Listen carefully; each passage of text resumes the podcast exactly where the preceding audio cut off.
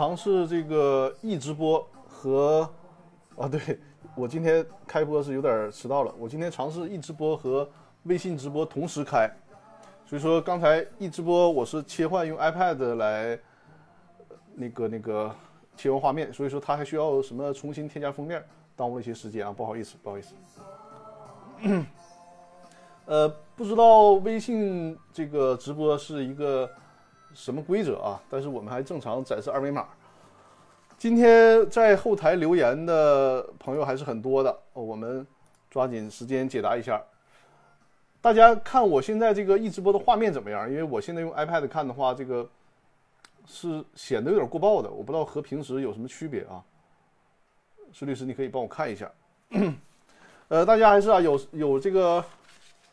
任何问题啊，可以扫描二维码关注“公司法大爆炸”的微信公众号啊，画面很好，声音很洪亮。好的，好的，关注“公司法大爆炸”的微信公众号，啊，呃，离近一点，然后呢，直接在微信公众号里面留言就可以了。啊，随时在这个直播间提问，或者是在微信公众号里提问啊。我的直播间呢是跟大家探讨公司股权的问题，包括股权架构的设计。啊，如何搭建这个持股平台？包括如何进行股权激励？如何解决股东之间的争议纠纷？甚至是公司解散清算，都可以在我的直播间进行讨论。大家围绕着任何有公司股权的问题啊，都可以在我的《公司法大爆炸》微信公众号里面进行留言。同时呢，呃，如果是大家收看回放听到音频的话，也是可以直接在微信公众号里面搜索“公司法大爆炸”留言就可以了啊。好，呃，咱们今天。开始咱们今天的内容啊，开始我们今天的内容。呃，今天第一个问题啊，第一个问题，因为我在上周直播的时候，应该是遗漏了一位朋友的提问，需要咱给他补充上啊，补充上。第一位朋友提问是叫唐毅的朋友。你在直播间吗？在的话告诉我一声啊！在的话告诉我一声。呃，苏律师给我发了一个截图是吧？你就告诉我这个效果跟之前的比怎么样就可以了！这个不用让我来判断了，你就告诉我是不是跟之前一样就行了。第一个问题啊，唐毅，因为上周遗漏了你的问题，所以说这次呢。优先回答你的问题，希望你是能在直播间守候啊！所有问了问题的朋友，咱尽量都在直播间，呃，守候。这样的话呢，我们解答的效果会更好。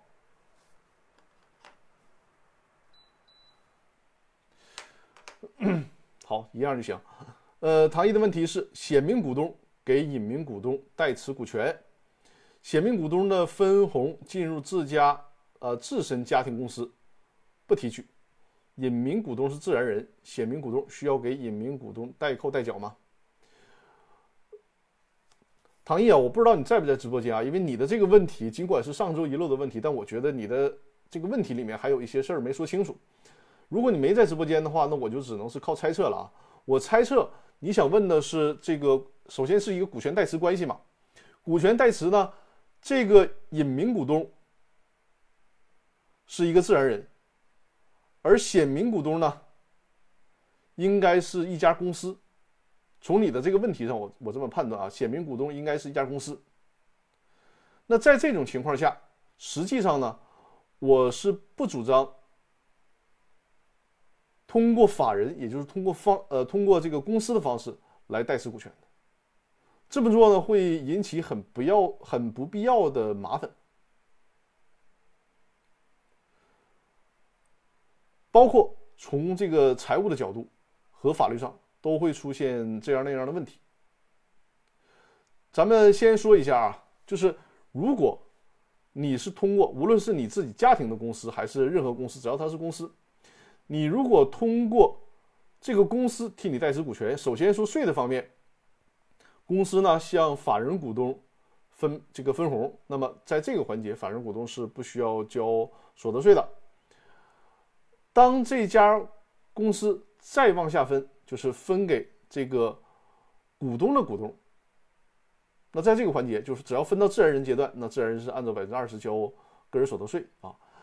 但问题是呢，我这里面强调的是，公司分红给他，就是从法律意义上啊，分红给他的股东的时候，是按照按照我刚才说的，你交个人所得税。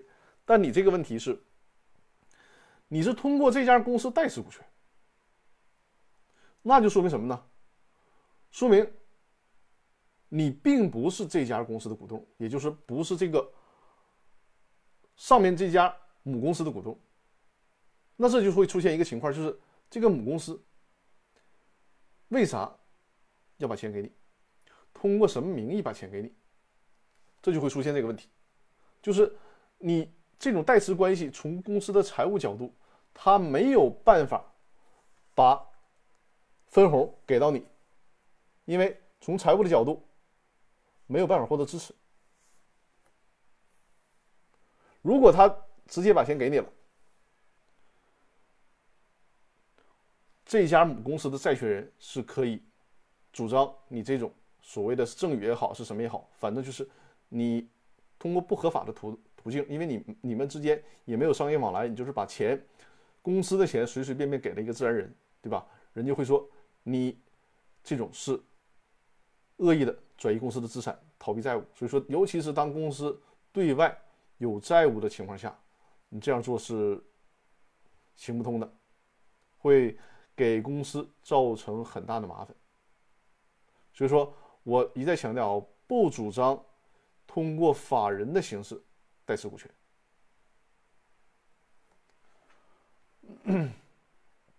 这就是对长义的提问。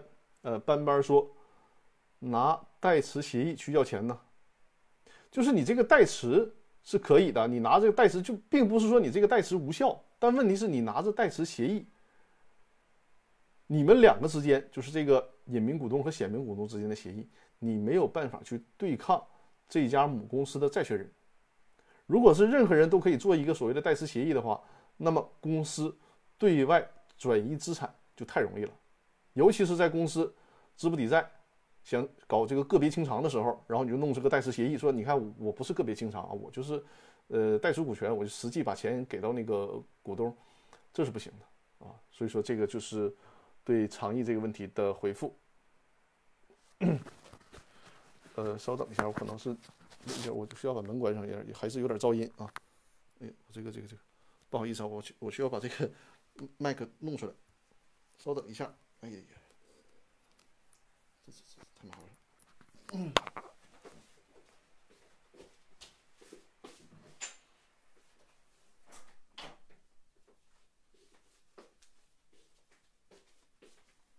好，我把门关上一下，要不然我会觉得会有噪音。我就这样，这样夹上一下就行了。呃，这是对第一个问题的回复啊，第一个问题的回复。第二个问题，第二个问题是于会友，也是老观众了，于会友的问题。如果在直播间的话，可以告诉我一声，我们进行直播间的这种互动式的解答。这样的话，对于大家的问题，啊，在很好，很好，好的。就是我们提完问题之后，一定要守在直播间，这样解答起来，我们有什么细节性的问题啊，随时可以在直播间进行讨论。呃，于会有有呃于会有的问题呢是张律师好，请教一个问题：一个有限公司股东决议解散它，成立清算组，清算的不顺利，股东想重新让这个公司经营，请问是否可以？是否必须继续清算注销？如果可以反悔，股东以呃是以股东会决议的方式吗？这是一个很好的问题啊，但是呢，也是一个目前在司法实践当中的一个呃难题，或者是争议比较大的问题。它的核心就是说，这个公司已经决议解散之后，可不可逆？就是已经决议解散了，我觉得哎不行，我这公司可能还要继续做啊。那这种情况下，能不能反悔？这个啊，无论是在理论界，甚至是在最高院的法官，甚至包括啊最高院的前法官，就是这个王某某啊，这因为他的著作还是写的不错的啊，写的不错的。在他的著作上面呢，实际上也表示过，就是他的从他的观点出发呢是，呃，公司如果啊他分如果是公司自行解散的，应该是可以可逆的，就是允许公司做了解散的决议之后后悔了，然后呢恢复经营，这是允许的。但是呢，如果公司是被解散的，比如说被工商行政管理部门吊销了营业执照，或者是其他的这个处罚措施，甚至说是被申请破产啊，这在这种情况下，通常是不可逆的。如果是股东形成了一个呃股东会的决议解散，然后反悔，至少啊，就是有些呃理论上的专家也好，或者是有些最高院的法官也好。认为呢可以落实到于会友你说的这种情况啊。首先，你看，如果公司仅仅是做了一个这个解散的决议，还没有对外发布公告，那这个就属于公司内部的问题，你再重新做出个决议就可以了，对吧？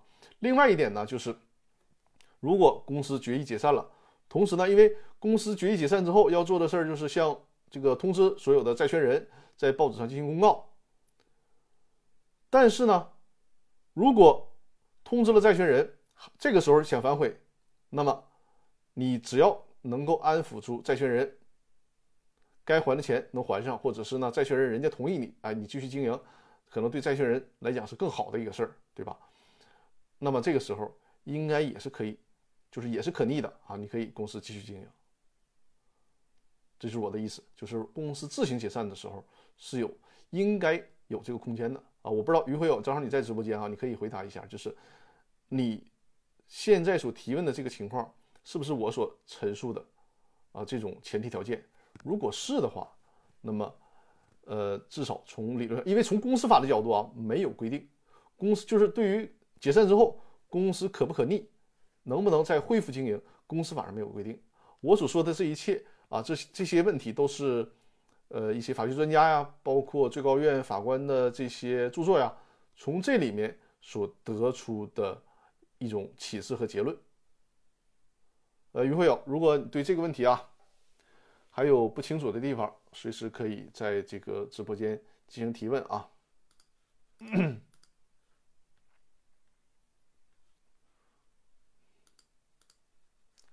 好，呃，我不知道听怎么样。还有什么需要进一步提问的吗？如果有的话，可以随时告诉我。然后没有的话，我们就开始第三个问题啊，没有就开始第三个问题。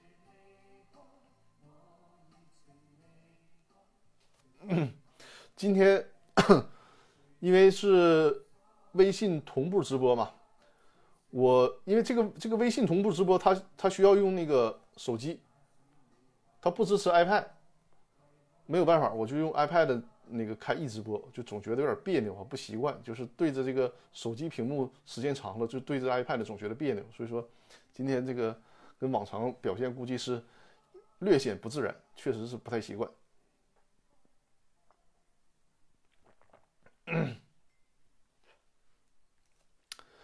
第三个问题啊，于会友说明白了，好的，不客气。第三个问题是呃，蓝在直播间吗？蓝的提问啊，问题是这样的：一家公司因某些原因不得不将业务转到另一家公司，法定代表人及股东与前一家公司不同，但经营项目相同，是否违法？啊，蓝在直播间，太好了，太好了。呃，在通知客户的书面通知中，能否写明因公司发展需要？已将 A 公司业务转到 B 公司，即日起 A 公司业务由 B 公司对接。我给大家复述一下这个问题啊，就是 A、B 两个公司啊，呃，A 公司呢正常经营业务，但是呢，因为一些原因想把这些业务呢转移到 B 公司里面，同时呢通知 A 公司原来的客户啊，说因为发展需要转移到这个 B 公司里面。这个事儿怎么讲呢？就是它需要前提和背景，就是你金融转移是正常的商务往来，呃，商务往来，还是说为了规避什么，为了逃避什么？有的时候会出现这个 A 公司对外有很大的负债，或者是呢有一些矛盾没有解决，那他还有很多好的业务啊，为了规避那些负负债，把好的业务转转移到其他公司。那在这种情况下，很显然这么做就是侵害了公司，就是 A 公司债权人的利益了，对吧？因为 A 公司对外清偿债务的时候，他需要把资产和负债来进行统一的核算，然后决定最终公司有多少资产能够清偿债务。那你现在把公司好的业务，也就是把公司享有的债权或者资产都转移出去了，只留债务在公司，那不就是坑了其他的债权人了吗？对吧？所以说这种情况下，如果是这种情况的，那是不可以的。债权人是可以要求撤销你这种行为的。如果是对公司的债权人呢，或者是对公司的股东啊都没有影响的话，那么这种转移就是你们自己的商务往来，自己把这个税的问题啊，把发票发票的问题啊解决好，那就不会有不会有人干涉啊。这就是你们正常的公司之间的业务往来。就税的问题解决好了就可以了。呃，蓝，因为你在直播间，就是我说的这种情况啊，你觉得是前者还是后者啊？你可以给我一些反馈。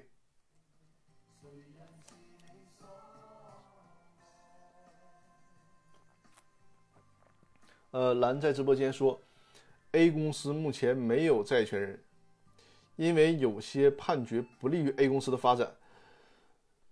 这个怎么可能？你？这个有了判决了，就不存在没有债权人呢？那这个判决是判给谁啊？你不可能和空气打官司啊，对不对？你如果说判决不利于你，就肯定是判决 A 公司要或者是赔偿人家呀，或者是要支付什么费用啊？你总得有个相对方嘛，对吧？那你这个还是涉及到你想恶意的规避，就是把这个利益转嫁出去，然后把债务、把这些麻烦留在 A 公司，还是这么回事。对吧？要不然不可能。你这个判决，然后你说没有债权人，不是债权，不是债权债务问题。那你看，判决内容是什么？判决内容是什么？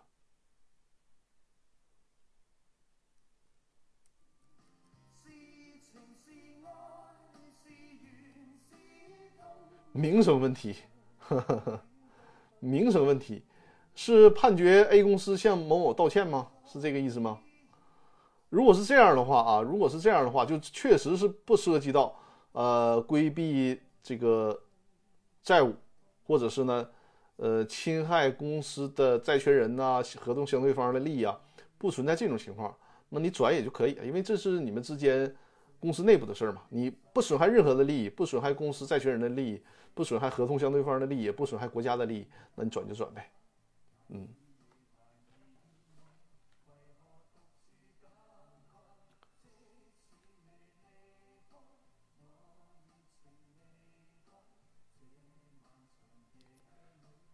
好的，谢谢张律师。好，不客气。呃，蓝的问题回答完了，下一个问题啊。哦，在这个呃说下一个问题之前啊，还是再次展示一下二维码啊，因为如果大家在这个直播期间有任何的问题啊，在直播期间有任何的问题，就是呃扫描二维码，或者直接在微信公众号里面搜索“公司法大爆炸”就可以。直接在我的微信公众平台里留言提问，我会在直播间呢给大家进行解答啊。因为直播间的留言，呃，会有一些字数的限制啊。我看现在有新的朋友在提问了啊，后台现在已经有新的朋友留言了。我我今天的直播呢是在易直播和微信直播呃同时进行的，尝试一下效果。只是这个易直播呀换成这个 iPad 之后，我觉得特不习惯，嗯。好，我们接着回答第四个问题啊，第四个问题，一辉，一辉的问题，一辉在直播间吗？在的话，告诉我一声。一辉的问题是：张律师你好，请问公司法司法解释呃第三十八条中，未履行或未全面履行出资义务，是否包括？未到章程规定出资期限而没有出资的情况，首先我说一下啊，你这个条文引述的错误啊。公司法 现在有五部司法解释，从来都没有三十，没有三十八条啊，没有到三十八条这么多过。我猜测啊，我推测你说的应该是《公司法司法解释三》的第十八条。一辉，你在直播间的话，可以告诉我一下啊。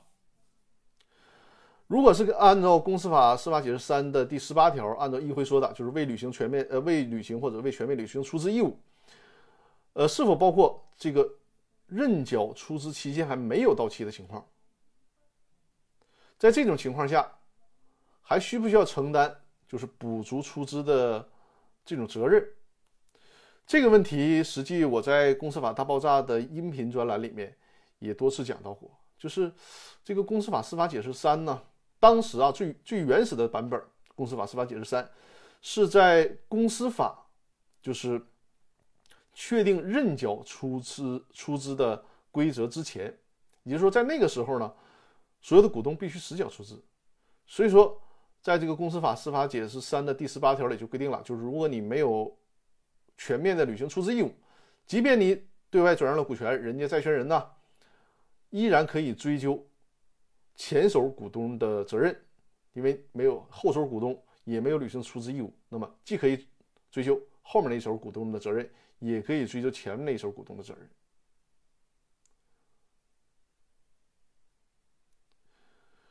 但是呢，尽管啊，这个从公司法修改了认缴出资制度之后呢，这种规定看看呃看上去似乎不太合理，因为你法律规你法律允许人家可以之后缴纳出资，那也就是说，人家的出资期限还没到的情况下转让股权也是合理合法。那你回过头来。还要让人家这个出让股权的股东承担责任，似乎并不合理。但是呢，这次的民法典修订之后，公司法的司法解释做了一个重新的调整，依然保留了这个规定，依然保留了这个规定。那这就很麻烦了，就是说，至少目前从公司法的法律条文上来看，无论你的实缴出资期限是否到期了，你转让股权。都有什么风险呢？就是你后面那个真正买你股权那那一方不履行出资义务，你卖股权的这一方还有可能被债权人找到要求承担责任。我也是很期待啊，就是公司法能够，或者是公司法的司法解释能把这个问题 重新梳理清楚，让这个认缴出资制度和遵守认缴出资的这个股东。对于他们来讲更加公平，但至少目前来讲还是存在这个风险。所以说我给到客户的建议都是：如果我们想转让股权，还想避免所有的风险，那只能什么呢？你就最好你实缴出资之后再转让股权，免得因为你转让股权之后你没实缴，后面那个股东他是不是诚信，是不是有这个出资的能力，你都没法控制。回过头来，后面买你股权的那个股东一直都不缴纳出资，你作为前手的股东还有可能被要求承担责任，为了避免这种麻烦，那么就建议大家，在这个出让股权的时候，如果有条件的话，最好是实缴出资，完成实缴出资之后再出让股权。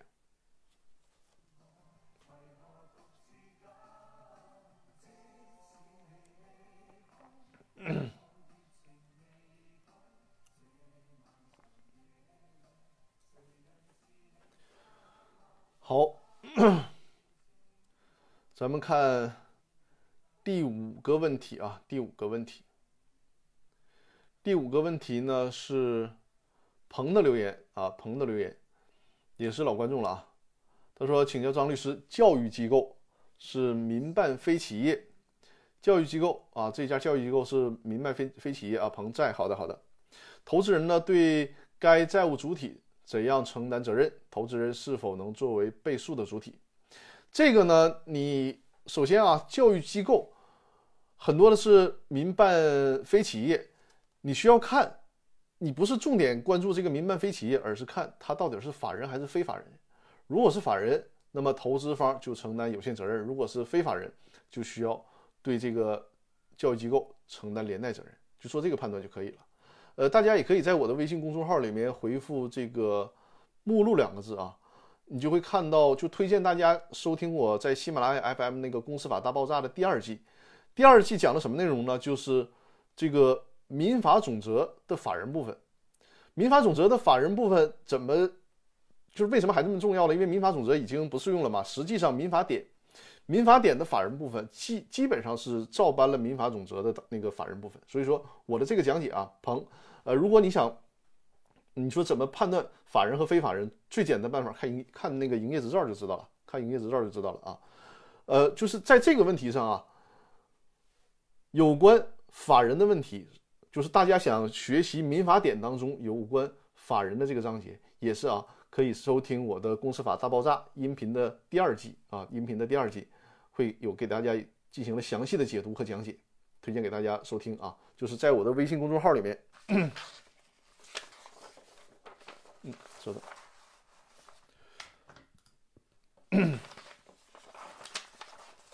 在我的微信公众号里面啊，呃，回复“目录”两个字，然后你对照那个《公司法大爆炸》的第二季那个目录去找音频啊，去找音频，就是喜马拉雅 FM 上的音频收听就可以了。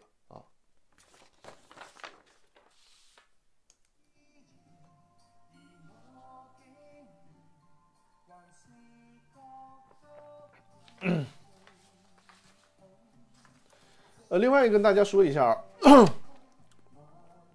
我最近呃看好呃已经有很多朋友购买了我那个小儿通的公司法大爆炸的视频精品课，也是这个大家的这种购买和鼓励啊，我争取尽快的把这个课程全都更新完成。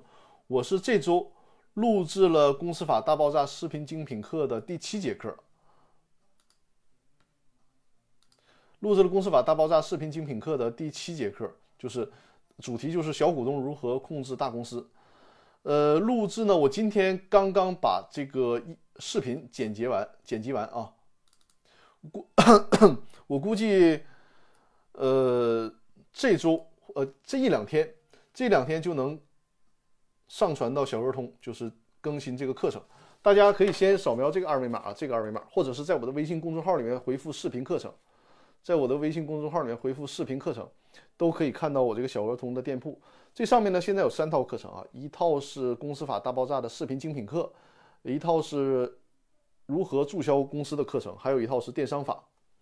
其中电商法的课程，就电子商务法的课程和这个如何注销的课程是已经更新完毕的，大家可以直接购买。《公司法大爆炸》视频精品课，目前这个店铺里面你可以看到已经更新到了。第六节课，一共十节课啊，一共十节课。然后我这周呢，刚刚录制完了第七节课，今天是刚把 这呃第七节课的视频剪辑完。这个课程呢，它是通过幻灯片，就是我这是精心制给大家制作的幻灯片啊，就是大家像看的动画片一样去学这个公司法。呃，公司法大爆炸的视频精品课里面呢，主要是给大家讲解有关公司股权里面一些很重要的。包括疑难的问题，集中在这个公司法大爆炸的视频精品课里讲解。目前这个公司法大爆炸视频精品课呢是九十九块钱，等我十集全都更新完之后，就会恢复到一百九十九元的价格。当然，如果你现在以九十九元价格购买，那么是不会受涨价影响的，就是后续课程的更新你都会看到，而且呢，就始终是九十九元，不会受这个涨价的影响啊。我这课程课程这个更新完之后，就会恢复到一百九十九元。这一两天就会把，呃，第七节课第七节课的主题是这个小小股东如何控制大公司，就是以小博大，怎么设计这样的股权架构，在这节课里面已经讲了。之前的几节课啊，实际上，呃，我的课程是从第零节一直到第十节，一共实际上是十一个视频课程，因为第零节呢，主要是一个概览性的讲解，就是。给大家讲解一下这个第零节的课程，叫“别蒙在鼓里”，给大家有个概览性的讲解。呃，第一节的公司法大爆炸视频精品课呢，主题呢是如何分配股权才能对你有利。这个就是一个如何设计股权架构，以及站在你自己的立场上，比如说你要投资公司，站在你自己的立场上，你应该注意哪些问题啊？这个就是很有实用价值，因为你要是站在一个全局的立场上，实际上跟你就是切身利益关系并不大。你就是单纯的从自己的利益，你需要考虑哪些问题？这是第一节课。第二节课呢，就是题目是用模板化的公司章程会坑了你自己，就告诉大家为什么我们不推荐大家使用 这个工商登记部门所提供的模板化的公司章程啊？应该制定什么样的公司章程才能避免模板化的公司章程里面所埋的很多坑？第三节课，第三节课呢，就是呃，都有了公司章程，为啥还要签订股东协议？就是。股东协议和公司章程应该怎么配合？股东协议里面应该注意哪些关键性的条款？怎么起草股东协议当中这个关键性的条款啊？说二维码再展示一下。好的，好的。呃，这是这个是小儿童二维码。一个是呢，大家扫描这个二维码，或者是或者是啊，直接在我的微信公众号里面回复“视频课程”，回复“视频课程”啊，也可以。这个再次展示一下二维码。呃，第四节课呢是如何向公司投资才能保证出资安全？如何向公司投资才能保证出资安全？这个呢就是更干货了。呃，你除了货币出资以外，如果拿非货币出资，怎么出资才是合法的？才对你有资呃，才对你这个有安全保障，减少投资的风险。甚至于说，你要如何去看你的合伙人是怎么用非货币投资的？他们如果非货币出资不规范，会给你带来哪些影响和风险啊？在这节课里面都讲到了。然后第五节课呢，是如何搭建持股平台？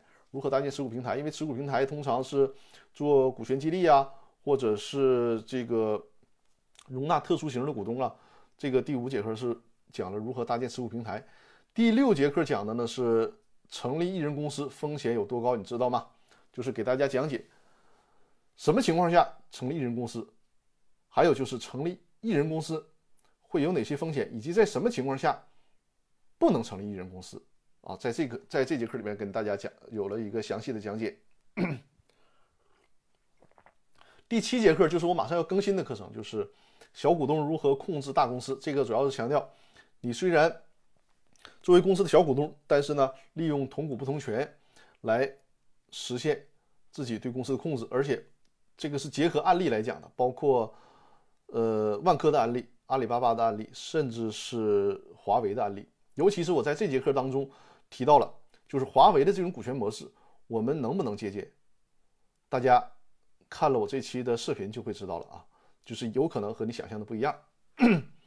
呃，然后再有更新的课程呢，就是第八节课准备讲的，就是有关股东知情权的问题，这个也是很重要的一个问题啊，有关股东知情权的问题，会在第八节课给大家进行讲解。呃，就是我的这个课程啊，《公司法大爆炸》视频精品课里的课程已经预先设计好了啊，现在就是等着录制最后的三期啊，录制最后的三节课。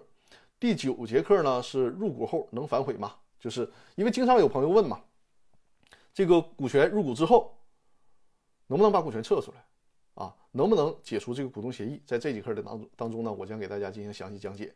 第十节课就是一个不靠谱的合伙人会给你带来什么样的伤害？因为既然是大家设立公司面临的就是合伙人，那你找什么样的合伙人才是靠谱的？哪些合伙人出现了哪些问题，要是引引起你这个警惕的？包括你谈股权合作当中，哪些合伙人应该去呃谨慎的和他合作啊？这个就是十套十节课程，十节课程都会在这个公司法大爆炸里面。现在已经更新更新完成的是。第一节到第六节课，第七节课的课程呢，明天或者后天啊就会更新，就会更新。现在的售价呢，课程售价是九十九元，等我要是全都更新完了，恢复到一百九十九元啊，恢复到一百九十九元。呃，感谢萌新分享了我的直播啊，欢迎大家把我的直播间分享给身边有需要的朋友啊。呃，我刚才看蓝在微信里。在直播间里面提提示，鹏说：“你意思是法人类的教育机构承担有限责任？是的，不单单是法人类的教育机构，只要是法人承担的就应该是有限责任啊。是的，是的，非法人就承担的是无限责任。呃，来说除了这十节内容还有哪些内容？这些还还不足够吗？要如果再加内容的话，这节课程就不止一百九十九元了啊。呃，后续如果根据大家的需要，或者是在这个我平时的办案当中有哪些问题，我会再新开其他的课程，新开其他的课程啊，不能不可能把所有的问题都融在一套课程里面。你你要知道，就是我做这个课程呢，做幻灯片就需要很长时间，然后录制也是需要很长的时间，再加上这个，哎，我的啊，再加上后期的剪辑，确确实是需要很大的精力。我这个照片儿，我我我有一个昨天前天前天录制的那个现场的拍的照片，有机会给大家发到微微信公众号里给大家看一下。好啊。那咱们再回到主题上来啊，呃，班班的提问啊，班班的提问，呃，班班你应该在直播间吧？我我应该是看到你在直播间了，呃，感谢 Monster 送出的礼物啊，嗯，啊，小鹅通刚才没拍下来，好的好的，再展示一下小鹅通的二维码，呃，小鹅通一个是你扫描二维码。再有呢，就是在我的微信公众号里面回复“课程”两个字啊，回复“课程”两个字，你回复“视频课程”或者回复“课程”都可以看到，都可以直接跳出来这个呃小儿童就是这个课程的链接，直接在上面购买就可以了啊。好，好，开始回答班班的问题啊，班班的问题这个问题里是套着问题的，所以说比较多啊，我们这个这个抓紧时间进行解答。班班说呢，张律师你好，请问如果公司原始股东以干股的形式零元转给员工小王股份百分之十五，如果不去工商登记的情况下，那就和他签订干股转让协议。干股网上说的就是这种给股，只有分红权，没有其他权利。那小王只有分红权吗？实际呃，实际法律上就是规定，只要是干股。形式给予的，他就只能是分红权嘛。先，这是第一个问题啊，这是第一个问题，就是这个给大家复述一下，就是什么呢？就是主要问老板把这个股权呢免费给了员工了啊，这个呢，班班认为是干股。那么班班认为呢，这个干股是不是就只享有分红权，不享有其他权利？首先我强调一下，这个所谓的干股啊，它不是一个法律概念，就是无论从公司法还是公司法的司法解释都没有对干股做出定义。呃，这个干股呢，它所形成的概念，因为我看斑斑留言说，你可能是在网上就是看到了有一些对所谓这个干股的解读。怎么讲呢？这只是一个自我认识而已啊。实际上，如果说通说，大家普遍认为干股应该是什么样的？应该是免费给到的，但是呢，不像你说的只享有分红权，就是免费给到的股权，甚至这个股权是办理工商登记的。它是享有所有的股东权益，而不仅仅是分红权。如果是仅享有分红权，不在工商登记呢？那个从通说的角度啊，叫做虚拟股权啊，叫做虚拟股权。如果是虚拟股权的话，是不在工商登记，然后呢，只享有分红权。所以说，你不要纠结于它这个概念。呃，实际上啊，大家在处理公司股权上的问题上啊，不要被概念所迷惑，因为大多数的概念。听着是挺高大上的概念，从法律的意义上来讲未必准确啊，从法律意义上未必准确。就是真正的，嗯，怎么讲？就是研究公司法、研究股权，或者是真正从法律服务的角度保证严谨。我们的协议当中是没有那么多花里胡哨的词儿的啊，没有那么多花里胡哨的词儿，就是。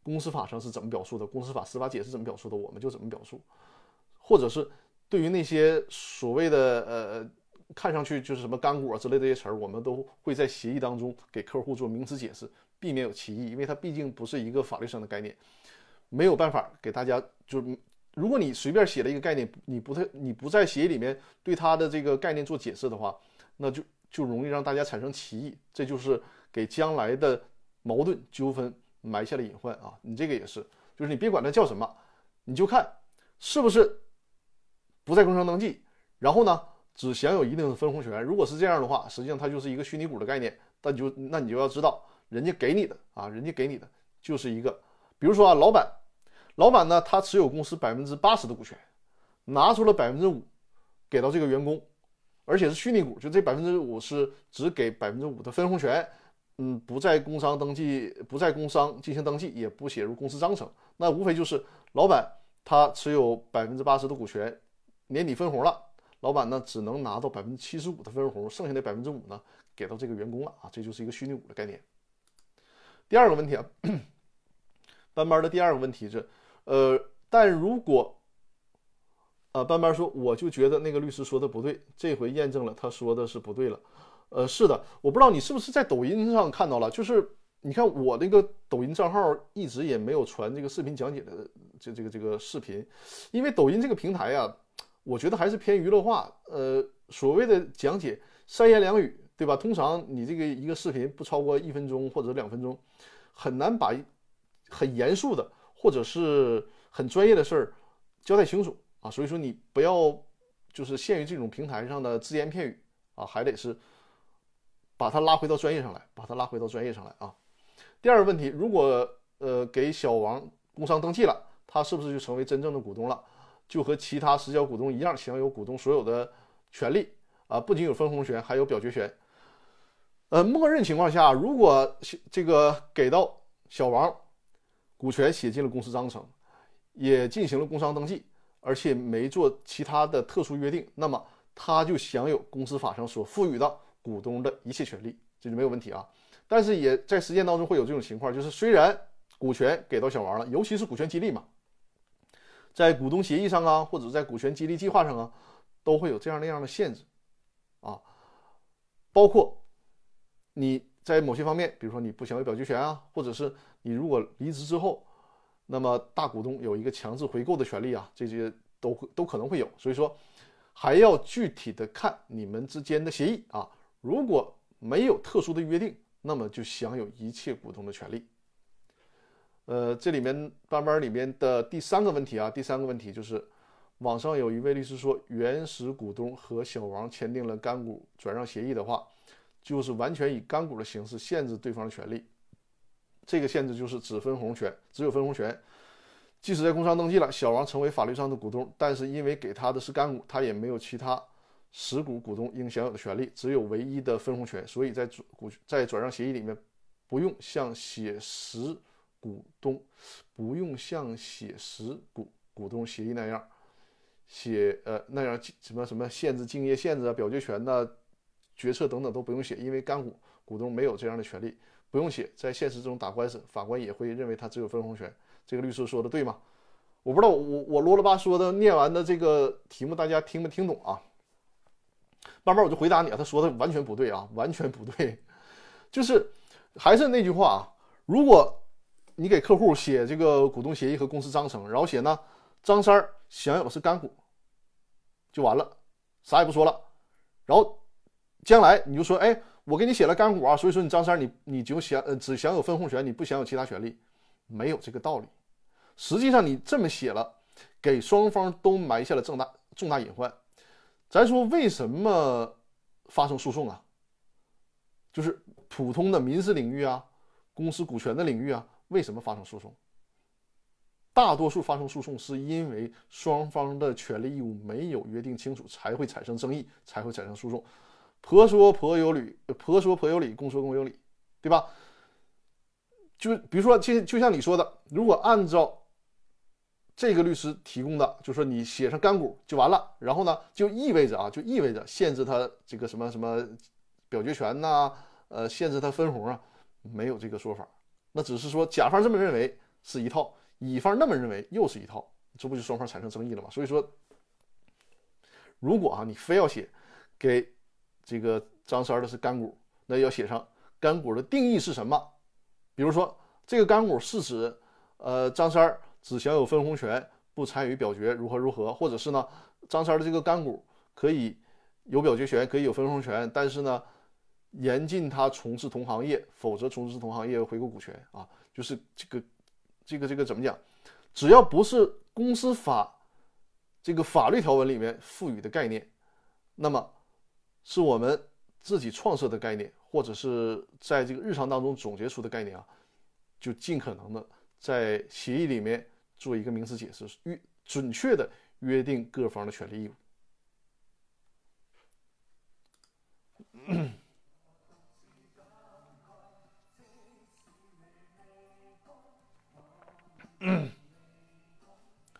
呃，班班，这个问题应该是清楚了，是吧？呃啊，后面还有一个说，如果写股权转让协议的话，是不是得在里边写清楚表决权的约定、竞业的约定、退股回购的约定、离婚继承之类如何确定、增资扩股如何稀释等等啊？这是非常对的啊，非常对的。就是股权转让啊，实际上你的这个股权转让呢？它可以分开，就是股权转让，因为你是受让，通过股权转让受让了股权，进而呢成为这家公司新的股东，然后呢再以新的股东身份和现有的股东达成一份新的股东协议和公司章程。正常的步骤是这样来的啊。所以说，无论是在股权转让协议里面，还是在股东协议里面，如果对于股权大家有特殊的要求，就一定要约定明确。比如说刚才我提到了啊，首先我再次强调啊，股东如果他纯是股东的话。你不写竞业限制，从公司法的角度是不去限制股东从事同从事同行业的，这个是很重要的问题啊！就是在实践当中被很多人所误解，就是公司法从来没有限制股东不能从事同行业啊！谢谢谢谢，说张律师你太棒了呵呵，了解我的疑虑，是的是的，呃，比如说啊，这个股东他投了一家这个直播的公司，那他能不能再投另外一家直播的公司呢？有人说你这都已经投我了，你再投另外的直播公司，你这不是跟我搞同业竞争吗？公司法没有限制，公司法只限制什么？你作为公司的高管不能从事同行业，啊，对股东没有限制。这个你可以理解就像买股票一样，你说我买地产的股票，我既可以买万科的股票，我同时又可以买华润的股票，对吧？你不去不要去限制我，我只是一个股东而已。那你说我要是在这个万科担任董事长，我能不能不经过万科公司同意我就？跳到那个，我就同时跑到华润担任董事长的，这是不可以的啊，这是不可以的。所以说，在协议当中，你不写，那么人家股东就可以从事同行业。法律赋予大家什么权利呢？就是你可以做出特殊约定。你说我们公司就是计较这个事儿啊，你如果投了我们公司，比如我们公司是做电商的，你投了我们公司，你就不允许再投其他同类的电商公司了。你要写下来这样的约定，法律是尊重你们之间的约定的。这样的约定就是有效的。所以说，对于任何的特殊的问题，包括啊，你这里面提到的，呃，多说一句，你这里面提到了这个离婚和继承的问题啊。呃，公司法里面默认情况下，这个股权呢是允许继承的。如果不允许继承怎么办呢？就得提前在股东协议或者公司章程里面写清楚不允许继承。否则，如果不写的话，默认是可以继承的。离婚的问题啊，离婚的问题就是我们所说的土豆条款嘛，就是我给客户做股东协议和公司章程里面。必然要问到的客户一个问题，尤其是自然人股东啊，就是说这个里面要不要加土豆条款？所谓的土豆条款呢，就是一旦比如说张三男方他入股了一个公司，那么一旦他离婚之后，可能他的配偶就需要分走一半的股权，对吧？那么可以事先做出什么样约定呢？就是即便你张三离婚了，为了不影响公司的正常经营管理，公司不想接纳。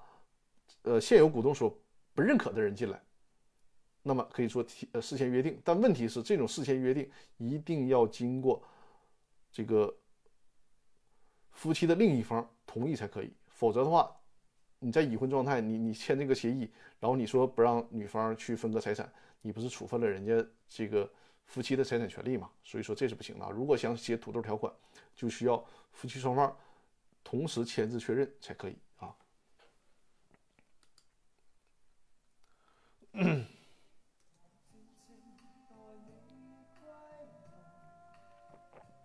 呃，班班说白给的股份，我协议写回购金额按当时股权价格零元回购违法吗？不违法，可以的，因为他实际上你不白给的写零元也不违也不违法，只是说呢，在这个呃实践当中会考虑一个公平原则的问题，比如说你花一千万。投的股权，然后你们写了个协议，说你，呃，有一天没来上班，你这个股权我就完全没收了，对吧？就是这种违约责任和相相当于违约责任过大嘛，对吧？它会有一个公平性的问题。但像你说的，你本来你这个股权就是免费得的，一分钱没一一分钱没花，那当你违约的时候，我免费收回来，这个是没有不违反公平原则的啊。班班说离婚向当时白给股份回购，也可以按照当时的零元回购吗？可以的，没有问题，这个是可以的啊。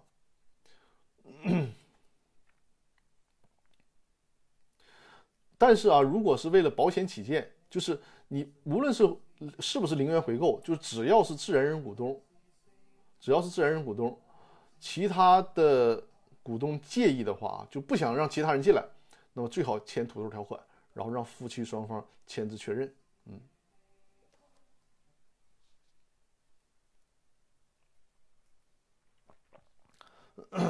呃，我看鹏在，哦。这个这这这么一会儿有这么多留言吗？我看一下啊。啊，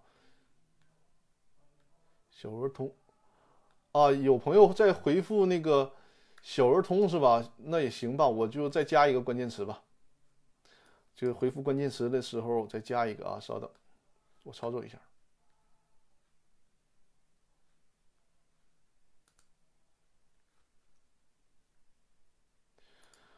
呃，我先把这个，呃，班班说，夫妻签字也是股东协议上签字，是的，在股东协议上进行签字，就是夫妻双方都认可股东协议上的土豆条款。鹏说，呃，如果时间允许，补充请教张律师上述问题，什么问题呢？我看一下啊，全资子公司的股东会议是否需要母公司股东会先做出决议通过，再由子公司进行？呃，决议并执行啊！小儿童，我刚听课之余赶紧买了，太值了。我其实我毫不谦虚的说，我也觉得挺值的，因为和我的这个 辛苦付出相比啊，目前这个九十九元的价格真是 确实很值，我自己都觉得值啊。这个这个是不谦虚的说啊。呃，鹏的问题啊，这个我我给大家复述一遍，就是说，呃，全资子公司，比如。A 公司呢是这个母公司，B 公司是它百分之百持股 B 公司，那么要出股东会决议的话，那实际上相当于 A 公司的这这个本身，它因为就一个股东嘛，就直接出一个股东会的决定就行了。那在这种情况下，要不要 A 公司上一层，就是 A 公司的股东们形成决议呢？呃，这个没有那么绝对，要看什么事儿啊。你比如说重大事项。同时，你还要看啊，就是你这个 A 公司的公司章程是咋规定的？有些公司就它那个章程限制的很严格，比如说你公司贷款超过五十万以上的，我都需要股东会来开会决议。还有些公司呢，就是一般的经营事项，你这个执行董事说了算就可以了。所以说，你这要看 A 公司自己的内部管理是怎么约定的啊。有些情况下，这个执行董事的权力比较大，那么执行董事。签一个决议，然后就是行使这个 A 公司的权利就可以了。然后呢，对他的下属子公司出一个决议，盖着盖着这个 A 公司的章，这都是可以的啊，都是可以的。要是如果是重大事项，比如说涉及到呃这个把 B 公司的股权以低价转让出去，那在这种情况下，通常我们认为你需要在 A 公司的股东会层面上开个会进行决定的，因为是处置重大的资产嘛。呃，鹏说，例如注销、解散、合并等，一定要决议吗？呃，首先啊，在公司法上呢，没有规定到这个层面，这要看你们的公司章程是否有约定啊。再有就是什么呢？通常这样的事项，就是涉及到处理公司的重大资产，还是开一个股东会决议比较好的。你即便是执行董事有这个权利，我都不建议你执行董事去行使，因为这个担的责任太大。你注销一个公司或者合并解散。你执行董事就签出来了，你哪怕有有权限签出来了，人家有一天其他的股东挑你毛病，说你给我卖便宜了，你损害我公司利益了，你作为公司高管，你承担赔偿责任，你都犯不上，你知道吧？所以说呢，执行董事层面，别不要觉得这个权利越大越好，就你真的有这个权利，你也要把这个问题涉及到重大资产处置的问题提交到股东会，那股东会决议就可以了，对吧？免除了自己的相当相应的责任，嗯。同时，也是保护了其他股东的利益，因为股东会决议，大家按照游戏规则，多数决，这都是没有问题的啊，就是更稳妥一些。嗯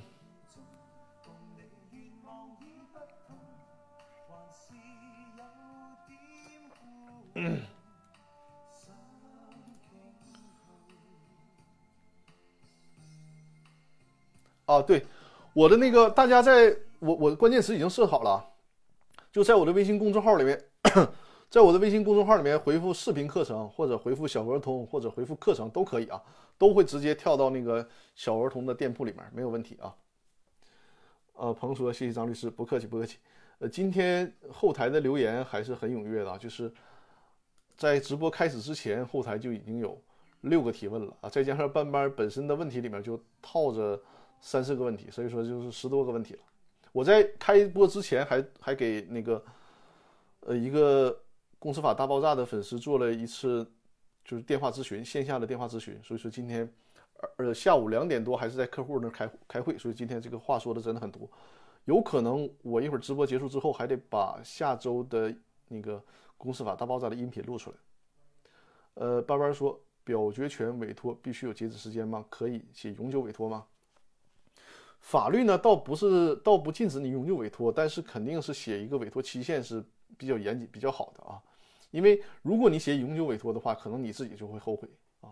就是包括你像我们律师出庭啊什么的，它都是有一个时间节点的。比如说这次出庭，嗯，我授权你委授权你律师呢，就是一审阶段，就是这个阶段啊。就是你要不然写委托时间，要不然呢写这个事件的截止点。因为你比如说你授权律师去开庭，这个开庭什么时间一审什么时间结束，大家都说不好，都说不好，不知道什么时间。那就是说一审结束，那你这个律师的委托权限也就截止了。啊，就是要不然写事件，要不然要不然写这个事件的节点啊。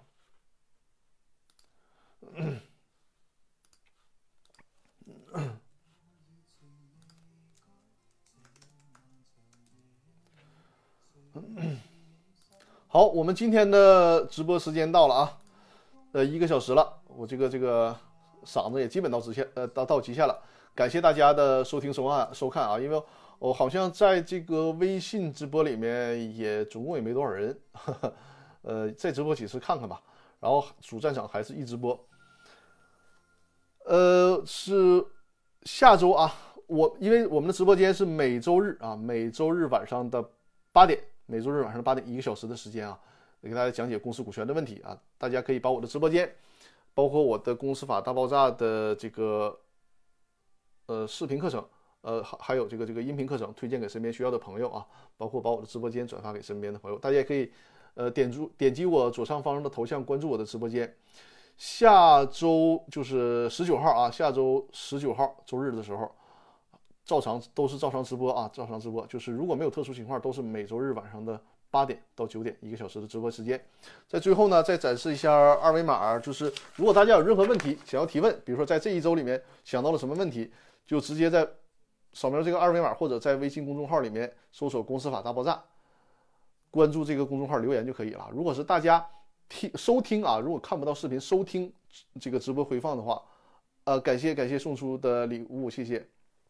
如果是收听的话也没有问题，就直接在微信公众号里面搜索“公司法大爆炸”，留言提问就可以了。如果有线下的业务，比如说需要我这边帮助大家起草股东协议啊、公司章程啊，解决股股东之间的纠纷呢。呃，可以和线下和我联系，我和我的团队呢会给大家提供这方面的法律服务。呃，取得我的联系方式就是在微信公众号里面回复一啊，回复一就可以获得我的联系方式。呃，然后呢，最后再展示一下这个小儿通的课程啊，因为明天或者后天就会把第七节课更新到公司法大爆炸的视频精品课里面。目前的售价呢还是九十九元，等全都更新完成之后就会恢复到一百九十元，甚至于说恢复到一百九十九元之后。有可能还要把这个价格往上调，因为确实是这节课，呃，付出的时间呐、精力啊，实在实在太多了啊。这个课程呢是通过我的讲解，同时呢配合我给大家制作了精美的幻灯片进行讲解，而且我本人也出镜啊，也本人也出镜。我这是在录这个课程的时候就都开始玩多机位了啊，就是把我的这点。技术全全用上了啊，所以说精心的制作了这个视频精品课，那么欢迎大家在这上面购买啊。好，那我们今天的直播呢，咱们就到这里了，各位，我们下周日晚上的八点再见啊！感谢各位新老朋友的支持啊。托 K 位友才看到你是一直在潜水吗？才看到你的留言啊。好，有什么问题我们这个下周日晚上八点讨论，在这个期间随时在我的微信公众号里面留言提问。感谢各位啊，晚安晚安，祝大家下周周末愉快，谢谢大家，谢谢，再见再见。一早就来了，好的好的，再见再见，下周下周继续，再见。